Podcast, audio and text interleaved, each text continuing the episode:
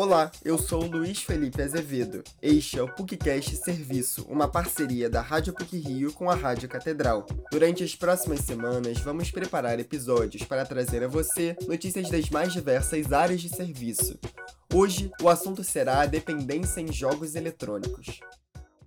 Free Fire, CSGO, Dota 2, League of Legends. Esses são alguns dos jogos eletrônicos mais consumidos no Brasil, um mercado em ascensão e que movimentou mais de 175 bilhões de dólares no mundo no ano passado. Segundo a pesquisa Game Brasil 2021, 72% da população do país jogam games. O levantamento também apurou que as mulheres são maioria, representam 51,5% do público, e a faixa etária majoritária é a de adultos entre 20 e 29 anos, 41,1% dos jogadores. No entanto, o uso excessivo desses jogos pode causar dependência, chamada de Gaming Disorder, foi reconhecida pela Organização Mundial da Saúde e entrou na 11ª edição da Classificação Internacional de Doenças, formalizada em janeiro deste ano. Professor do Departamento de Psicologia da PUC-Rio, Marco Aurélio Negreiros, explica que a dependência em jogos está inserida em um campo maior, o da adicção digital, que abrange também o uso excessivo de celulares e redes sociais. O psicólogo explica que o isolamento social por conta da Covid-19 agrava esse cenário, ao legitimar o crescimento do uso da tecnologia.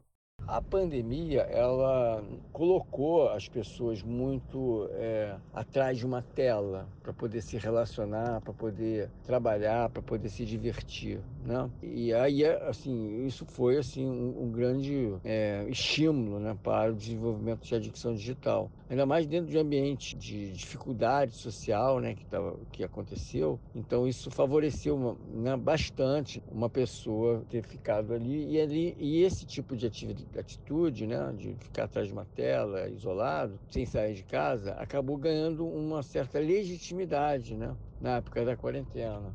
Marco Aurélio Negreiros afirma que a dependência se manifesta quando a pessoa emprega mais tempo do que o saudável ou pretendido aos games. O professor explica que, apesar de consequências negativas em vários âmbitos, o indivíduo continua a jogar, é comum o desenvolvimento de insônia, isolamento e desinteresse progressivo em investir em outras áreas da vida. Um estudo feito pela Associação Americana de Psiquiatria aponta que cerca de 1% da população mundial sofre com adicção em jogos eletrônicos, o que corresponde a aproximadamente 80 milhões de pessoas. A pesquisa constata que o perfil do dependente costuma ser de indivíduos do sexo masculino e de classe média, com a adolescência destacada como o período da vida em que o interesse pelos games normalmente aflora.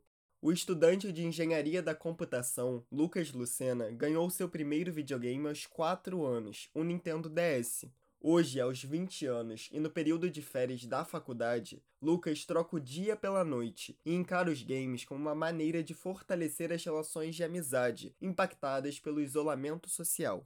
Durante essa pandemia eu tenho jogado mais, porque como eu não tenho saído muito de casa, não tenho encontrado meus amigos, jogar com eles é um jeito da gente continuar conectado, conversar, quase que se encontrar mesmo. Então, durante as férias eu tenho jogado uma média de 10 horas por dia, que realmente é muita coisa normalmente vou até as 4 da manhã jogando, porque a casa fica mais calma, a internet é melhor, é o horário que todo mundo pode.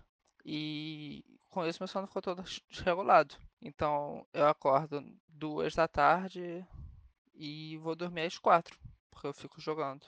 O estudante reconhece que gasta um tempo excessivo com jogos ele afirma que busca separar parte do dia para leitura e que quando as aulas retornarem, ele vai organizar uma rotina e dedicar mais horas aos estudos. A adicção em crianças e adolescentes é um ponto que preocupa os especialistas. O quadro é tão grave que na China o acesso a videogames para menores de idade é restrito. Esse grupo pode jogar somente durante as sextas-feiras, fins de semana e feriados, com horário pré-determinado e limite máximo de 3 horas semanais.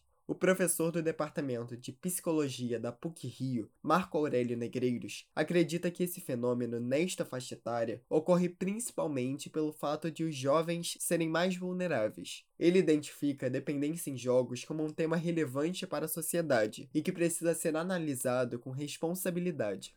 Com certeza, isso é uma é, questão de saúde pública séria, porque isso acaba comprometendo o desenvolvimento psicológico, o desenvolvimento cognitivo, intelectual de muitos adolescentes e jovens. Parece até que não é, né? Porque eh, muitos deles acham que estão se desenvolvendo a inteligência porque jogam bastante, estimulam o cérebro, mas esse tipo de estímulo né, já está mostrado que não vem acompanhado assim de uma maior facilidade de aquisição é, de conhecimento e de cultura. O professor enfatiza a importância de programas de prevenção que ofereçam alternativas mais saudáveis, Atividades presenciais ao ar livre que envolvam relacionamento físico e afetivo entre pessoas são ótimas opções para o combate à dependência e a conquista de uma vida mais equilibrada. Esse episódio teve produção e edição sonora por Luiz Felipe Azevedo, com supervisão e edição de Célio Campos. Lembramos que a Rádio PUC faz parte do Comunicar, que é coordenado pela professora Lilian Sabac. Voltamos na próxima sexta-feira. Até lá!